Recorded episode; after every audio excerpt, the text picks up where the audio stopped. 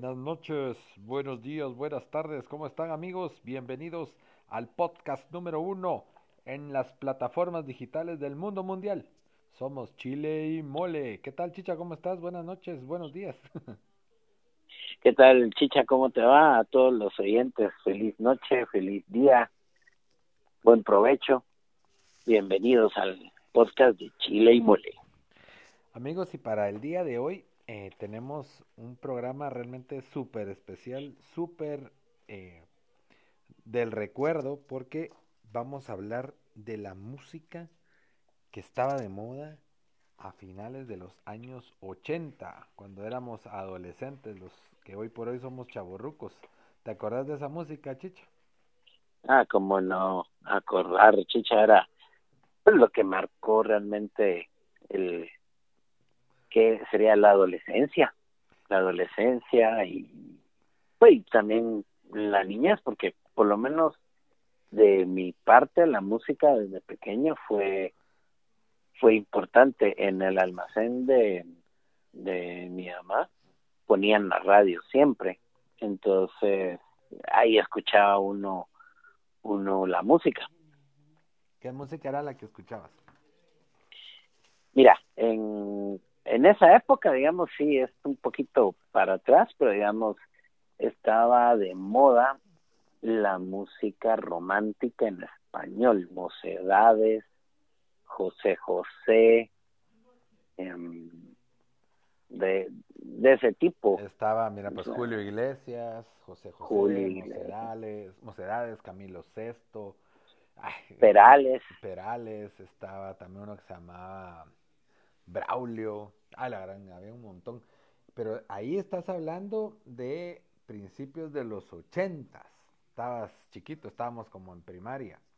Sí, eh, digamos setentas, ochentas, por ahí. Ahora, la que decía, decís vos, colegio, adolescencia, eh, se empezó a poner de moda el rock en español.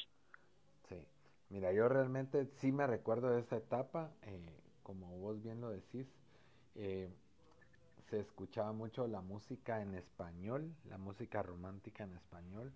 Me recuerdo también de había un, un enanito que se llamaba Nelson Ned. Eh, no sé si te recuerdas de él. Eh, sí, Nelson Ned. Nelson Ned, pues lógicamente también el, el máster de máster José José, ¿verdad? Comenzaba también Juan Gabriel en ese entonces, pero eh, ah, bueno, y la infaltable, vamos, la señora, la dama, Rocío Durcal, vamos.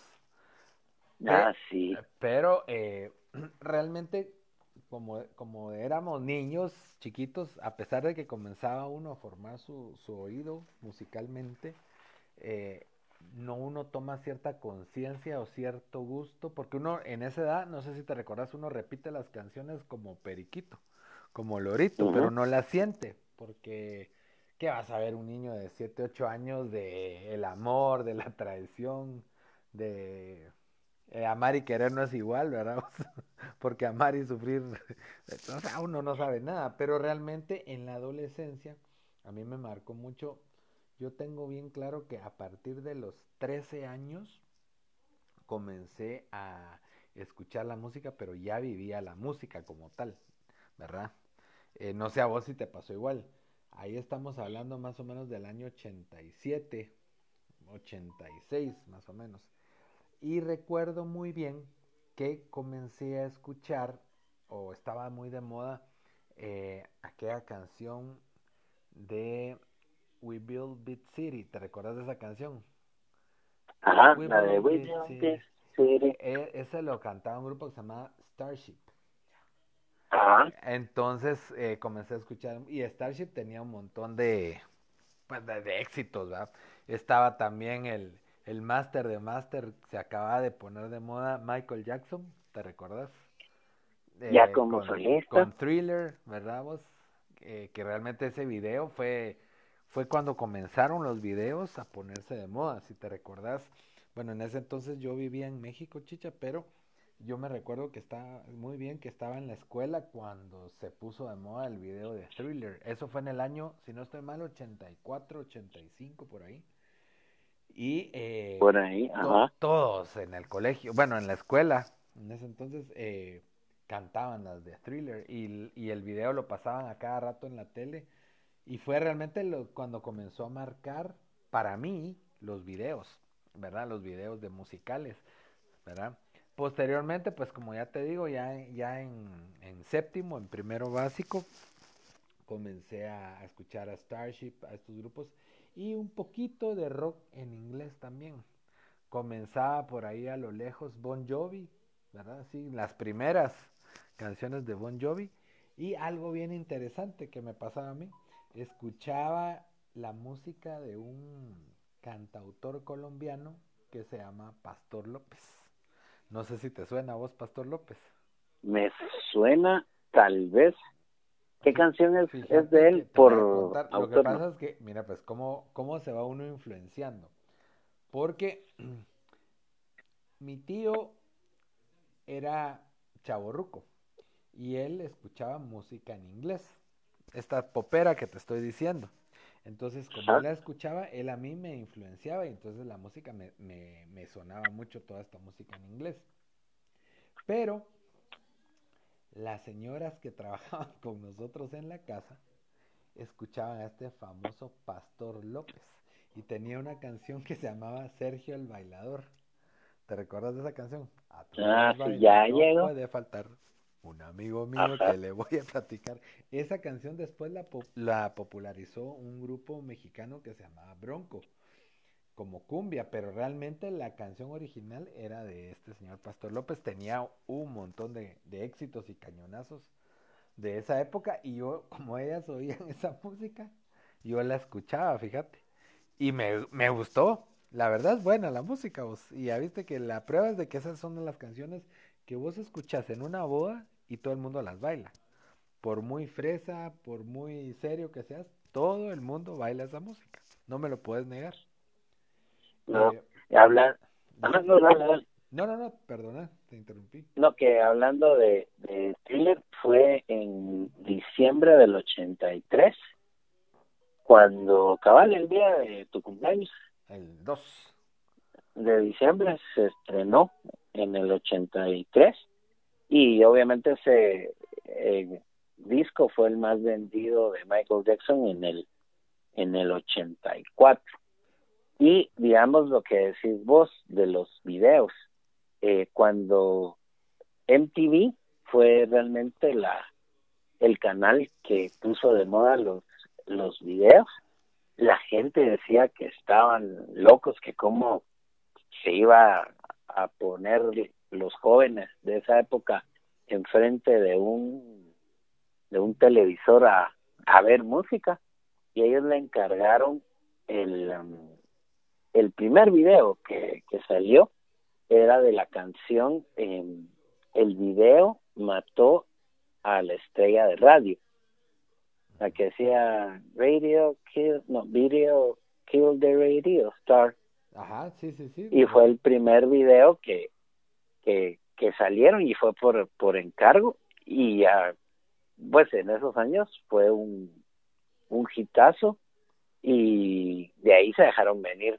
Pues ya era algo necesario que el artista tuviera sus, sus videos para, para poder promocionar su canción. Y en Guatemala pues habían cada canal tenía su programa de, de videos y ahí escuchaba uno las, las canciones y no solo de los artistas de afuera, sino que también habían videos de, de los grupos de acá. No sé si te acordás del video del Sejudo Soy, que era cabal de esa época.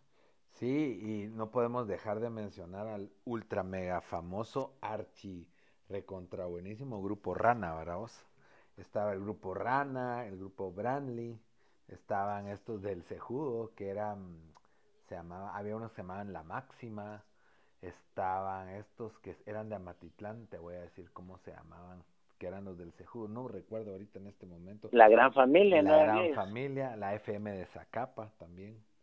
Entonces todos ellos hicieron, eh, hicieron, ahí sí que rompieron brecha y también importante eran los comienzos del famoso grupo que más adelante vamos a hablar de ellos, Alush Nawal, comenzó en esa época también. había otro grupo de rock chapín que se llamaba Caballo Loco y estaba también arrancando en sus inicios un, un loco peludo de la San Carlos que se llamaba Ricardo Arjona. No sé si él comenzó en esa época también. Pero aquí quiero hacer una mención bien importante y algo que vos mencionaste. Como dicen, te voy a marcar posición adelantada porque te me adelantaste. Comenzó el MTV. Pero MTV para nuestra generación, que es la generación X, realmente se puede decir que fue el YouTube de nuestra época. El MTV fue lo que marcó a nuestra generación como el YouTube marcó a las generaciones de ahora. Porque todos los güiros, todos los chamacos, los patojos, mirábamos MTV o mirábamos videos, pero digamos que el bench de la época era MTV. Los que tenían la bendición de poder de tener cable. Sí, de poder tener cable, pues miraba en TV. Y si no, pues ahí estaban los cañonazos de Canal 5, de Canal 7.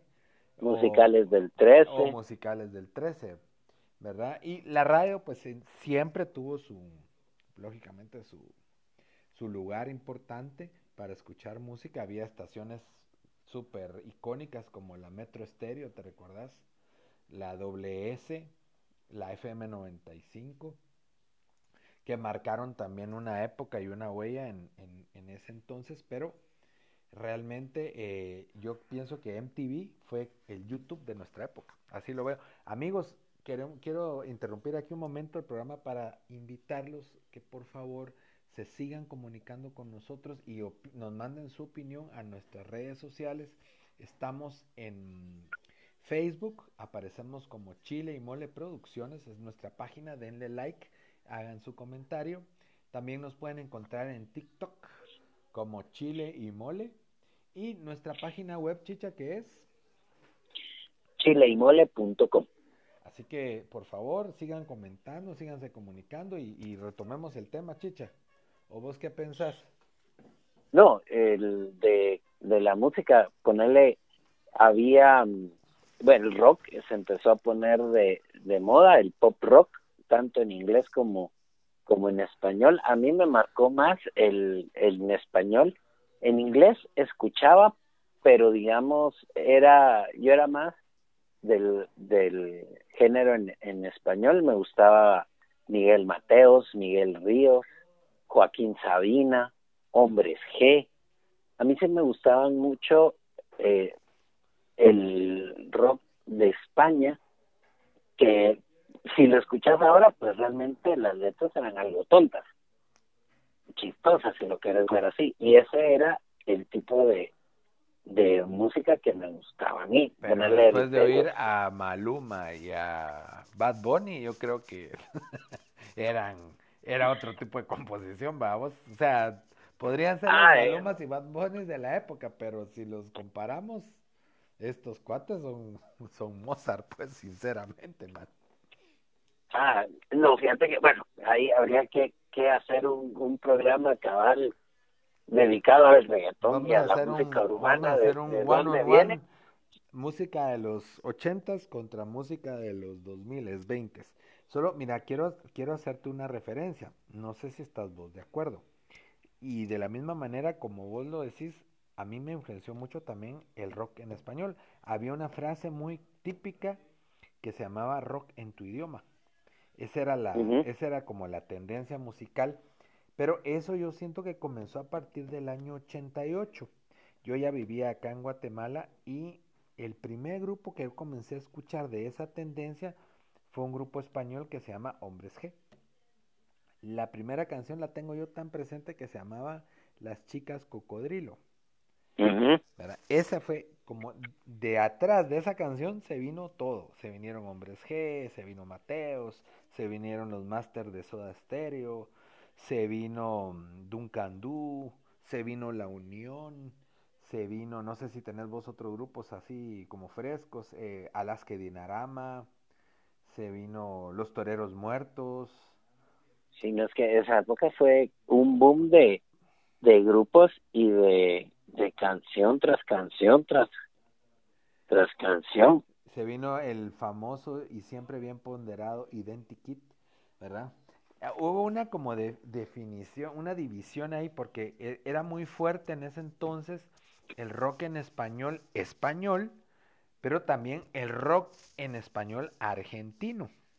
Porque em, a mí me explicó un amigo, por cierto, saludos a Christian Hoffman, eh, él, él, es argentino y me comentó que él vivió su, su, pues, su juventud allá y me decía que realmente en Argentina se comenzó a desarrollar mucho el rock en español porque se prohibió la música en inglés por la guerra de las Malvinas en el 82. Entonces, aquel me comentó la anécdota de que por la guerra y toda la posguerra, toda esa etapa tan difícil que vivió Argentina, por cierto, las Malvinas son argentinas, eh, pienso yo que, bueno, no pienso, eh, el gobierno prohibió la música en inglés y todos los jóvenes la oían como bajo de agua, pero comenzaron a, desarrollar muchos, muchos problemas, eh, muchos eh, producción nacional argentina. Andrés Calamaro, Miguel Mateos, em, estaba este Laureano Brizuela que después migró a México también, no sé si te recuerdas de, de Laureano Sí, bueno, para mí, yo a Brizuela lo ubico más como mexicano, que como, argentino, porque realmente fue México quien lo, lo lanzó al sí. Sin embargo, también en México comenzó, comenzó una, una ola, la ola este tsunami del rock en tu idioma, está comenzado pues, eh, Dios mío, se me fue el nombre, eh, los de la Negra Tomasa se llamaban Caifanes. Ah, Caifanes. Estaba Caifanes, estaba Alex Lora que Alex Lora es con la lana que se paga un domingo en las carreteras de ah, cuota, se podría pagar la deuda y comprar muchos kilos de mota, pero eso no puede ser. Pues. Qué buenas rolas, Mira, son vacías porque realmente no vamos a decir que era algo muy científico, pero pero compárame eso contra lo que hace hoy un Bad Bunny, no hay mucha diferencia, sinceramente. ¿Verdad? No, lo que pasa es que, digamos, es que te digo, ahí es de meternos a, a, a descifrar otras cosas.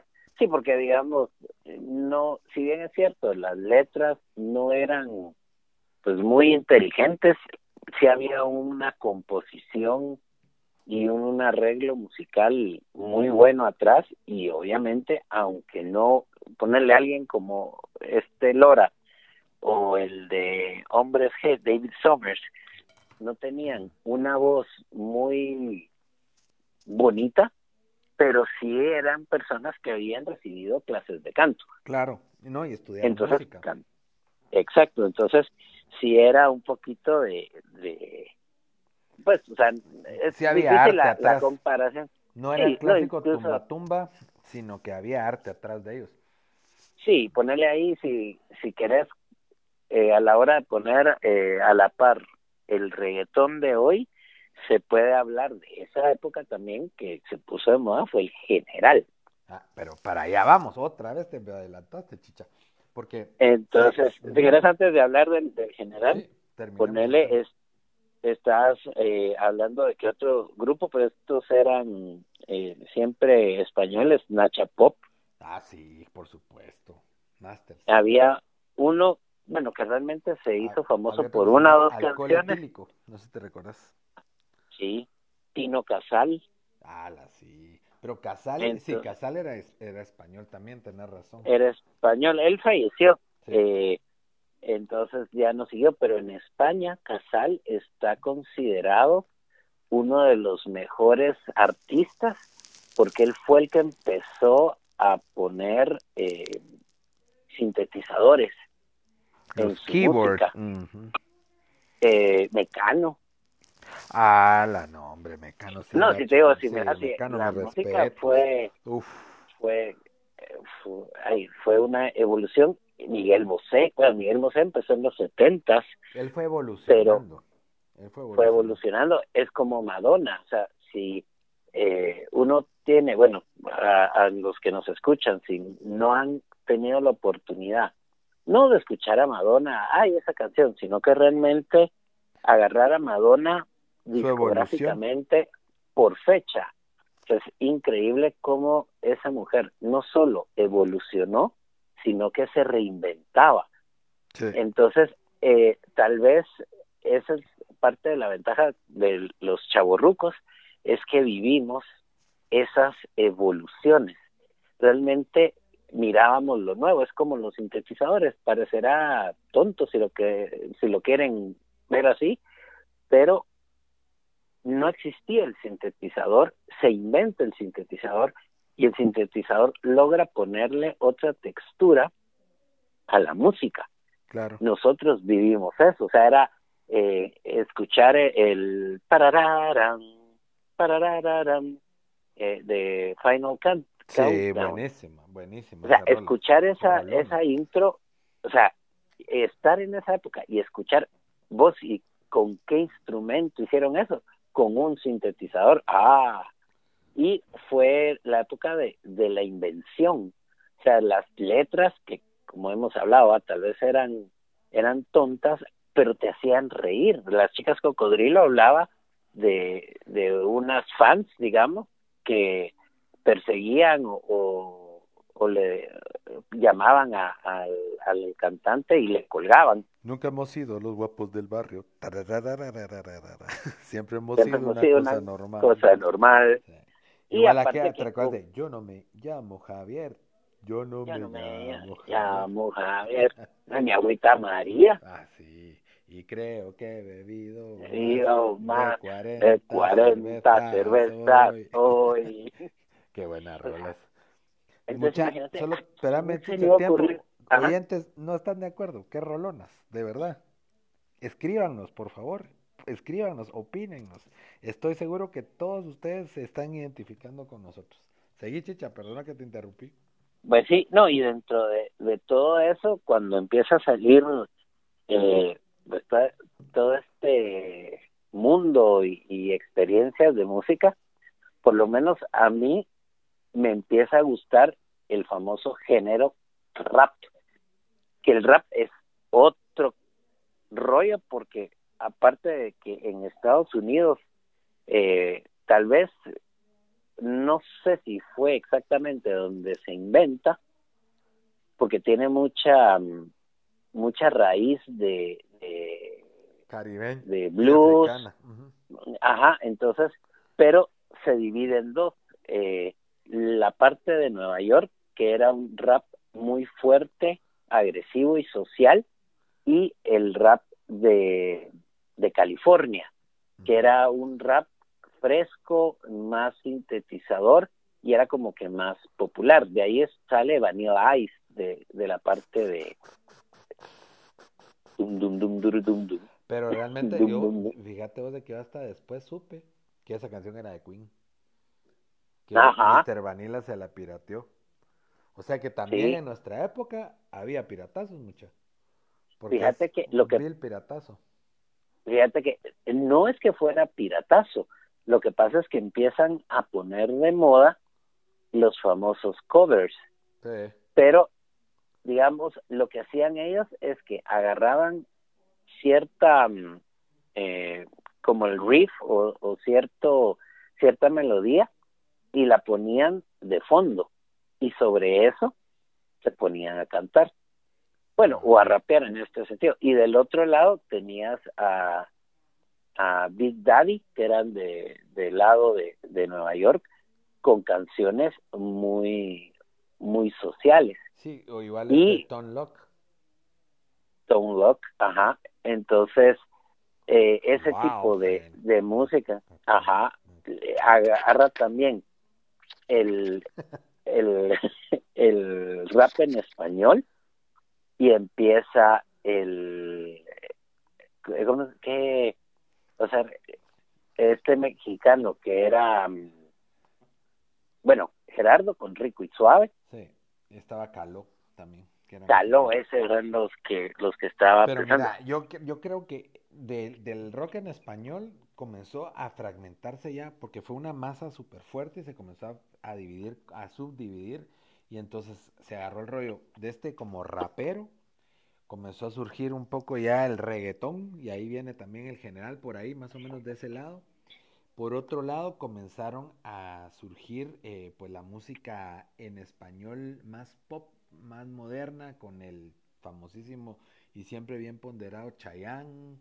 Aparecía por ahí también Luis Miguel, Pablito Ruiz, em, etcétera, etcétera, el Lucerito, toda esa, toda esa gente y de, del otro lado también comenzaron a desarrollarse los grupos de chicos y de chicas, los famosos chicos, los menudo, los, chamos, los chamos, los magneto, los, ¿cómo se llaman? Los boy bands, ¿verdad? Entonces, los boy bands comenzaron a generar y también ellos hicieron un rollo y llevaron su rollo, entonces ya como que nuestra generación X se fue fragmentando y cada quien fue agarrando su rollo y por otra parte estaba la música en inglés eh, estaba la Mara que era rockera, ¿verdad? Como escuchando en ese entonces Guns N' Roses, Def Leppard, Motley Crue, que eran los grupos como que estaban de moda también, esos ya finalcitos de los 80, principios de los 90.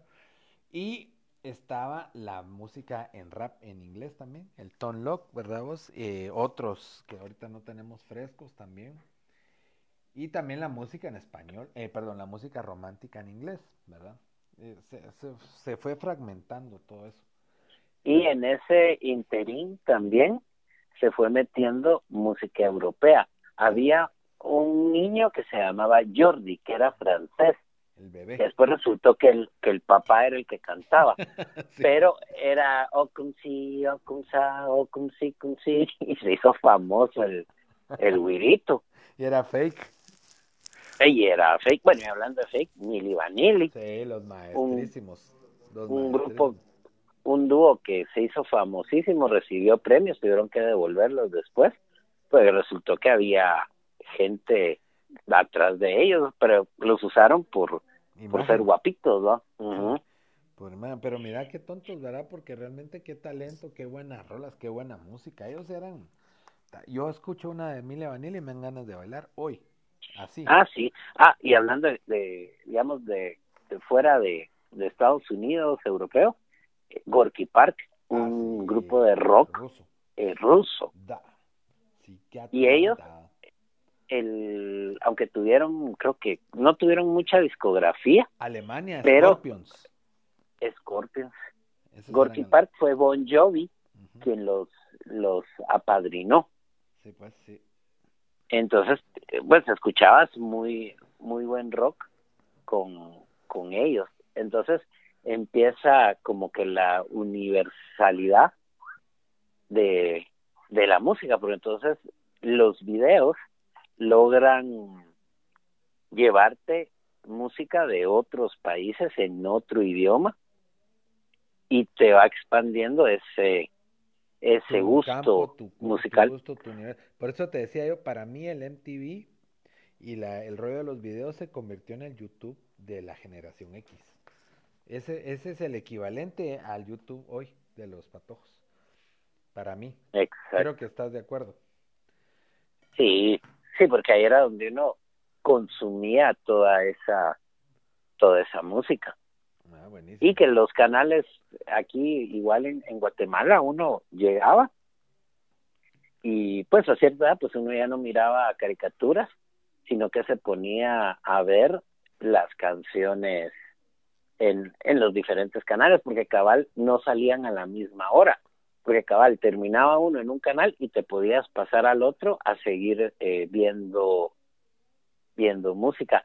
Yo me recuerdo más de los fines de semana viendo Canal 5, que al hoy por hoy sigue siendo un canal del ejército de Guatemala, y dentro de su programación tenía un programa de, de música.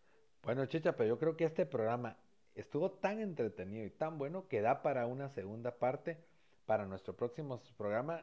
Espérenlo porque nuestro próximo podcast va a ser la segunda parte de la música en el colegio.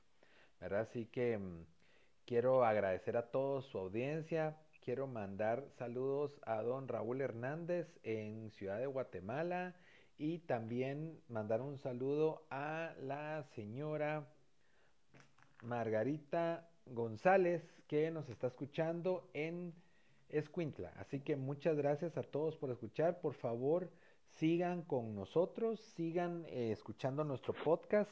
Los esperamos en nuestras redes sociales, Chile y Mole Producciones Facebook, Chile y Mole en TikTok y estamos también eh, con nuestra página web que es chileymole.com.